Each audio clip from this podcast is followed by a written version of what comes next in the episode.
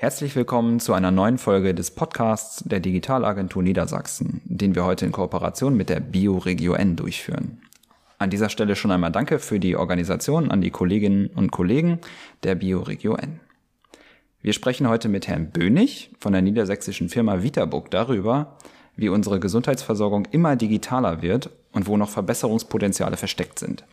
Wir werden uns außerdem darüber unterhalten, wie es ein kleiner Mittelständler aus Niedersachsen schafft, sich mit großen Unternehmen zu verbinden, um sich in diesem sehr reglementierten Markt durchzusetzen. Mein Name ist Christian Wagner und ich freue mich heute mit Herrn Bönig sprechen zu können. Hallo, Herr Bönig. Hallo, moin. Ja, der Gesundheitssektor ist äh, jetzt gerade natürlich ganz besonders gefordert. Und es gab und gibt immer noch teilweise überlastetes Personal, insbesondere in den Pflegeberufen natürlich, immer wieder auch in den Medien wenn wir jetzt über die Digitalisierung hier in diesem Sektor sprechen, wie kann hier für Entlastung gesorgt werden durch die Digitalisierung? Ja, es ist sehr wichtig, über die Pflege zu sprechen, weil sie mittlerweile bedeutsamer als die Autoindustrie in Deutschland ist, zumindest wenn es nach der Zahl der Mitarbeiter geht. Wir haben die Situation, dass die Pflegemitarbeiter mit äh, Ärzten kommunizieren müssen und dafür einfach die Infrastruktur fehlt. Das ist dann zusätzlich zu der ohnehin vorhandenen Arbeitsüberlastung besonders anstrengend, weil man eben darauf angewiesen ist, möglichst synchron mit dem anderen zu kommunizieren. Wenn man also versucht, einen Arzt zu erreichen und den einfach nicht sofort ans Telefon bekommt, ähm, ist das für einen Patienten anstrengend, für 100 Patienten wird das dann richtig anstrengend. Und das ist im Grunde unsere Situation. Die Pflege ist extrem bedeutsam und sie hat einfach nicht das Werkzeug, um ordentlich mit den anderen Akteuren kommunizieren zu können. Und da nutzt man natürlich heute die Digitalisierung. Das heißt, in der Pflege, also gerade in dieser Kommunikation zwischen Arzt und, sagen wir mal, Pflegerin oder Pfleger, die natürlich wiederum viele Patientinnen und Patienten haben, läuft es so wie vor 20 Jahren auch. Ich greife zum Hörer und rufe mal beim Arzt an. So kann man das vereinfacht gesagt sagen. Es geht noch weiter. Da ist noch eine wichtige Erfindung gewesen. Das war das Faxgerät. Das ist nach wie vor wahnsinnig wichtig, weil man sonst keinen legalen Weg hätte, wie man Dokumente austauschen kann. Es gibt keinen anderen Weg außer per Post, per Postkutsche oder per Fax. Ähm, alle anderen Wege sind aktuell nicht zulässig, beziehungsweise man müsste mal was erfinden und darüber sprechen wir ja gleich auch, dass wir genau da eine Kommunikationsplattform entwickelt haben, mit der das zum Beispiel besser werden kann. Sie haben gerade schon gesagt, in der Automobilindustrie, also die Pflege hat nominal gesehen mehr Mitarbeiterinnen und Mitarbeiter, ist also mindestens gleich auf, wenn nicht sogar von der Wertschöpfung her fast wichtiger als die Automobilindustrie, die ja in Deutschland wirklich ein großes Standbein der Wirtschaft bildet. In der Automobilindustrie predigen wir seit Jahren ähm, durchgängige Wertschöpf Wertschöpfungsketten mit viel Transparenz, ganz viel digitaler Unterstützung, ERP-Systemen und so weiter. Und in der Pflege gibt es das nicht? Sehr, sehr wenig. Wir haben tatsächlich Medienbrüche an allen Stellen, wo wir hingucken. Ähm, die Pflege muss schriftlich dokumentiert werden, häufig handschriftlich, jeder Handschlag. Diese Abrechnung wiederum erfolgt dann nicht selten auch in äh, schriftlicher Form, natürlich nicht digital unterstützt. Und so setzt sich das fort, die Beschaffung von Rezepten und Medikamenten, die Beantragung von Hilfsmitteln, die Genehmigung von häuslicher Krankenpflege und so weiter. Überall haben wir Papierbelege, überall haben wir Medienbrüche und noch eine weitere Besonderheit, es sind immer mehrere Akteure involviert. Also der Pflegemitarbeiter, der Arzt, eine Apotheke, ein Sanitätshaus, die Krankenkasse und alle diese Kommunikationsschritte mehr oder weniger zu Fuß. Das ist eigentlich eine unhaltbare Situation, wo es natürlich längst ein Erkennen gibt, dass das besser werden muss. Nur im Hier und Heute, im Jahr 2020, ist es noch nicht besser. Es ist so wie vor 20 Jahren. Meine Krankenkasse hat da jetzt tatsächlich für Abhilfe gesorgt. Ähm, die sieht so aus, dass diese ganzen Papierbelege, als Patient hat man natürlich auch viel mit diesen Papierbelegen zu tun. Das heißt, man kommt da eigentlich permanent mit in Kontakt. Die haben sich überlegt, gut, dann richten wir halt ein Scanzentrum ein. Das ist ja aber auch irgendwie nicht so richtig der Weisheit letzter Schluss. Denn ich mache immer diesen Wechsel von Papier, digital, Papier, digital, Papier, digital unheimlich anstrengend, stelle ich mir das vor, und auch nicht ganz fehlerfrei an der Stelle. Richtig. Wir müssen das, den Begriff Digitalisierung vielleicht mal ein bisschen definieren. Nur weil man etwas scannt Und weil man einen Prozess, der vorher komplett manuell läuft, jetzt plötzlich mit PC-Unterstützung macht, ist es noch nicht wirklich eine Digitalisierung sondern äh, wir haben da verschiedene Stufen, die möglich sind. Und es geht natürlich darum, ganze Prozesse zu verändern. Genau das ist ja beispielsweise in der Autoindustrie eins unserer Erfolgsgeheimnisse, dass wir eben die Prozessoptimierung im Fokus haben. Und diese Prozessoptimierung, da ist sehr viel möglich und wesentlich mehr als einfach nur Papier zu digitalisieren, sondern ganze Abläufe zu verändern. Und an der Stelle braucht es einfach eine Infrastruktur, mit der das überhaupt möglich ist. Denn wenn die Straßen einfach nicht da sind, um in diesem Bild zu bleiben, dann äh, kann man da noch so viel äh, veranstalten. Man kommt einfach nicht auf einen grünen Zweig. Da hat ja letzten Endes jetzt auch der Gesetzgeber ein Stück weit eingegriffen und hat gesagt, okay, wir machen sowas wie die elektronische Patientenakte. Das stelle ich mir jetzt so vor, dass ich das mit meinem Smartphone äh, da meine Akte drauf habe und ja, letzten Endes alle meine Gesundheitsdaten dort zusammenlaufen. Ja. Ist die Vorstellung richtig? Genauso ist das. Eine Akte ist stark vereinfacht gesagt einfach eine Akte, nicht mehr und nicht weniger. Da liegen eben Informationen über ihre Gesundheit drin, ähm, ihre Diagnosen, äh, bestimmte Medikamente, vielleicht ein Röntgenbild, all solche Dinge. Das klingt theoretisch total praktisch, ist es auch, es macht nur keiner. Das ist die Erfahrung sowohl in Deutschland als auch in der Welt. Wenn Sie einen Bürger befragen, ob er gerne so eine Akte hätte, dann sagen mittlerweile sehr viele, das hätte ich gerne, aber morgen. Und weil das jeder sagt und jeden Tag jeder so sagt, ist das Ergebnis, obwohl es solche Angebote gibt, dass es fast keiner hat. Und wenn man dann ins Krankenhaus kommt, ist es leider zu spät, weil so eine Akte dann in der Regel nicht ad hoc anlegbar ist. Aber könnten dann die Krankenhäuser, also mal angenommen, der Patient, also das heißt, ich verstehe das richtig, dass der Patient diese Akte digital anlegen muss?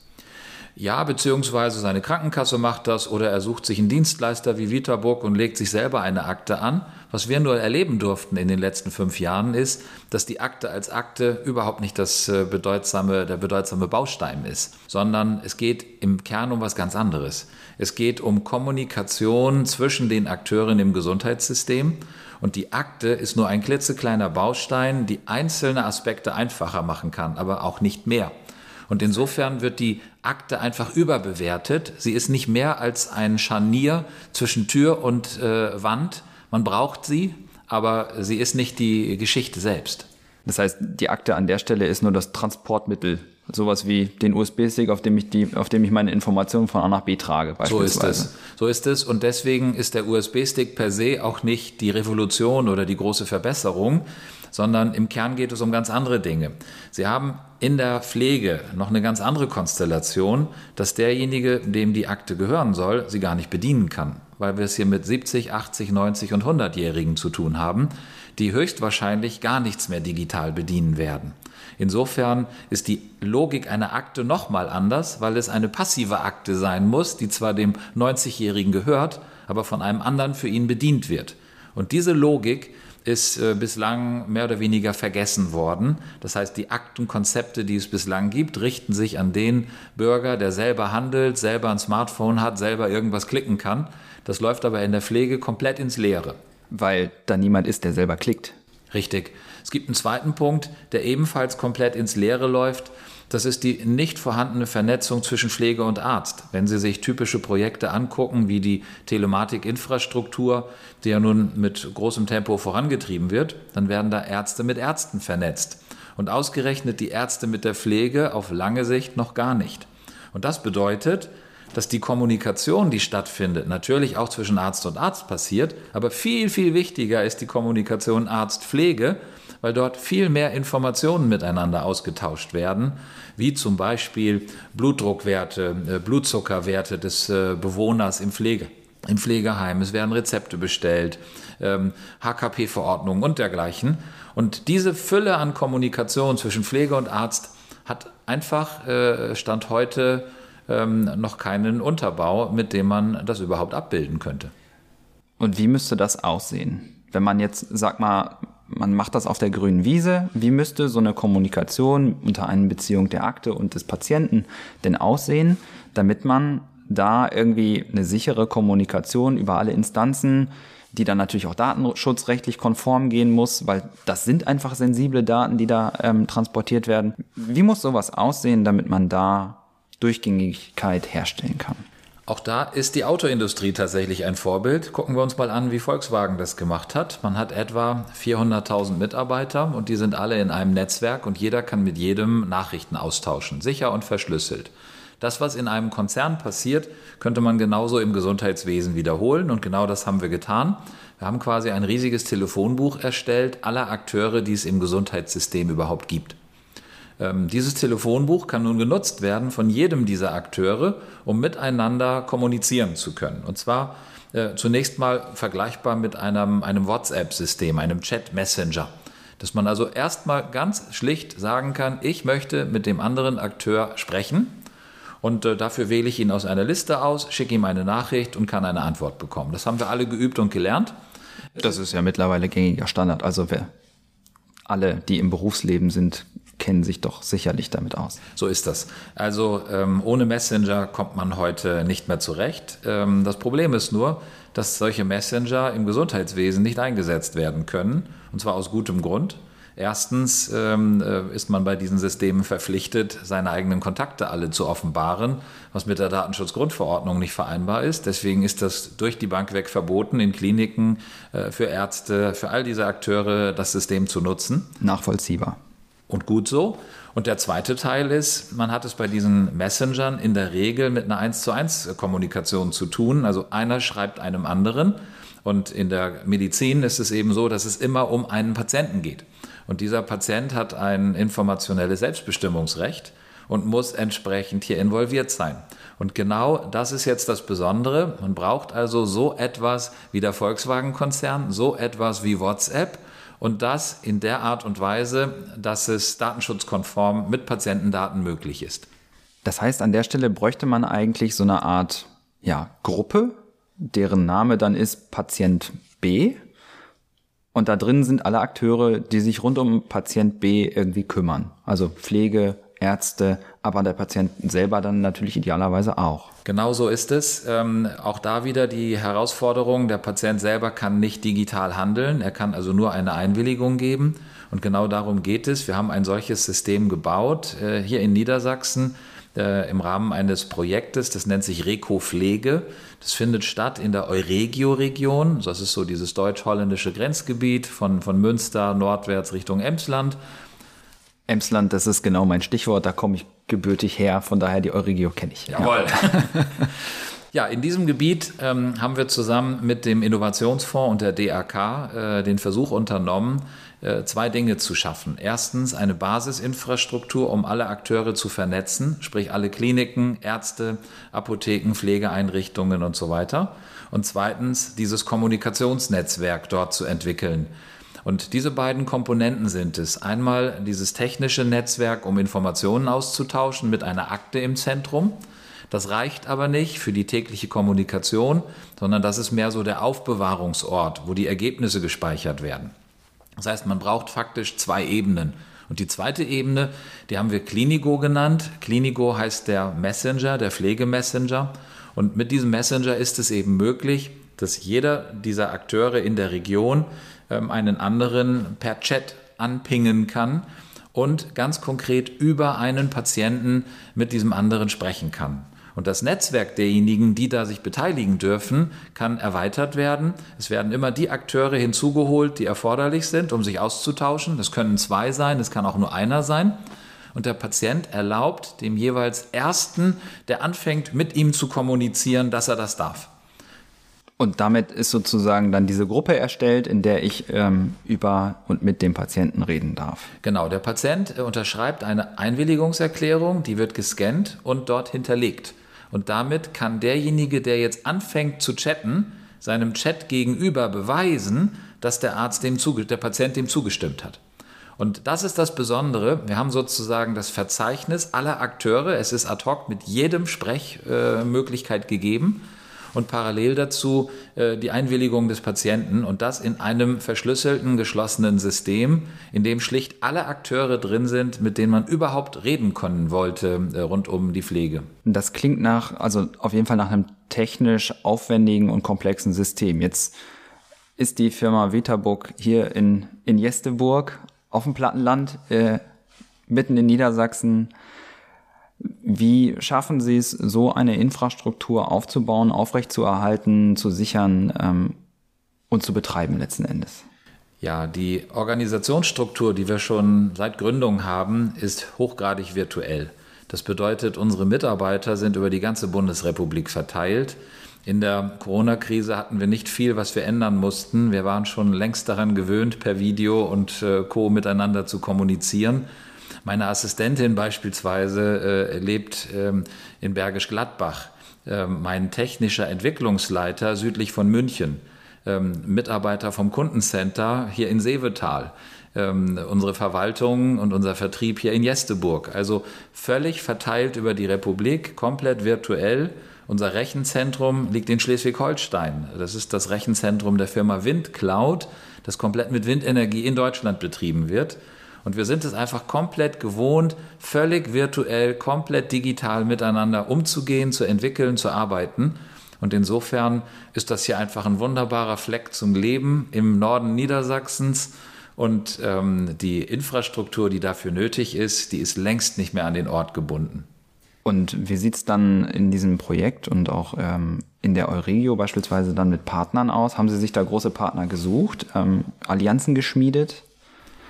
Ja, das ist in der Tat nötig. Ähm, es gibt im Gesundheitssystem sehr viele Multiplikatoren, die einfach aus irgendeinem Grund schon ähm, eine große Anzahl von, von Patienten, von Pflegediensten, von Pflegeheimen als Kunden haben. Und da ist uns schier Unglaubliches gelungen. Wir haben mit insgesamt 18 Pflegesoftwareherstellern, ähm, es gibt in Deutschland vielleicht 25, und diese 18 repräsentieren fast 83 Prozent aller Pflegedienste und Heime in Deutschland. Haben wir eine Allianz schmieden können, haben unsere Technik mit diesen Systemen verbunden und damit sind wir bundesweit in nahezu jedem Pflegedienst und Pflegeheim bereits in die Software integriert. Das bedeutet natürlich eine unglaubliche Poolposition, um Verbesserungen herbeizuführen, die ein einzelner Softwarehersteller für sich auch nicht hätte schaffen können. Insofern ist das Erfolgsgeheimnis tatsächlich, eine gute Infrastruktur zu schaffen, ähm, wichtige Multiplikatoren zu überzeugen und anzubinden und zum Wohle aller Beteiligten eine Verbesserung zu bringen, die wirklich eine Verbesserung ist. Also keine Projekte, die nett sind, die man machen kann oder auch bleiben lassen kann, sondern Projekte, wo echte Begeisterung bei dem Gegenüber entsteht. Das heißt, an der Stelle, ja, also gar nicht so sehr ein technischer Ansatz. Also Technik natürlich, die muss man beherrschen, aber sehr, sehr viel, ähm, ich sag mal, Multiplikatoren, die einfach für einen sprechen und mit einem zusammen dieses, ähm, dieses Produkt letzten Endes implementieren. Ja, es ist tatsächlich das Erfolgsgeheimnis, was ich nur wärmstens empfehlen kann. Das ist kein Geheimnis, das machen sehr viele Unternehmen so. Ähm, man hat einfach nicht die Ressourcen, mit äh, 100 eigenen Vertriebsmitarbeitern die ganze Republik äh, zu überzeugen. Wenn man allerdings diese Partnerschaften eingeht, dann hat man tatsächlich am Ende so viele Vertriebsmitarbeiter, die eben indirekt unterstützen. Das ist ein gutes Stichwort. Zum Schluss, wie könnten Sie die Situation für kleine Unternehmen, die jetzt im Gesundheitssystem auch unterwegs sind, das ist ja ein sehr reglementierter Markt mit sehr viel Zertifizierungsaufwand und so weiter. Wie könnten Sie die Situation für kleine Unternehmen in so einem Bereich jetzt mal zusammenfassen? Ja, meine Zusammenfassung ist folgende. Wir haben eigentlich große Probleme, die zu lösen sind im Gesundheitssystem, die große Ansätze hervorbringen müssen. Und auf der anderen Seite werden genau solche großen Lösungen nicht akzeptiert. Das bedeutet, ich kann im Grunde kleinen und mittleren Unternehmen äh, vor allen Dingen empfehlen, sich die Nische zu suchen, einen ganz kleinen, scharf abgrenzbaren Bereich, mit dem man mit den Großen nicht in Konflikt gerät. Weil die Großen natürlich alle eigene Ambitionen haben und am liebsten selber so eine Infrastruktur schaffen würden. Wer also versucht, als Kleiner eine große Infrastruktur zu bauen, hat auch viele Feinde, viele Gegner und muss dicke Bretter bohren, was sehr viel Geld und Zeit kostet. Das erfolgversprechendere Modell ist höchstwahrscheinlich, ähm, kleinere Lösungen zu stricken, eine klitzekleine digitale Gesundheitsanwendung, eine DIGA, die durch den Genehmigungsprozess beim BfArM durchzubringen und dann vielleicht von den Kassen erstattet zu werden, bevor man versucht, die ganze Welt zu revolutionieren. Also die, die klassische Strategie der kleinen, der kleinen, aber erfolgreichen Schritte. Eindeutig. Vielen Dank, Herr Bönig für das äh, aufschlussreiche Gespräch über die Situation von digitalen Pionieren in der Gesundheitsbranche Und da erzähle ich Sie jetzt mal dazu. Weitere Informationen zu diesem Thema finden Sie bei der Digitalagentur Niedersachsen, bei unserem Partnernetzwerk der BioRegio N und natürlich bei Vitaburg selbst. Und an dieser Stelle bleibt mir zu sagen, bis zum nächsten Mal und vielen Dank fürs Zuhören. Tschüss. Tschüss.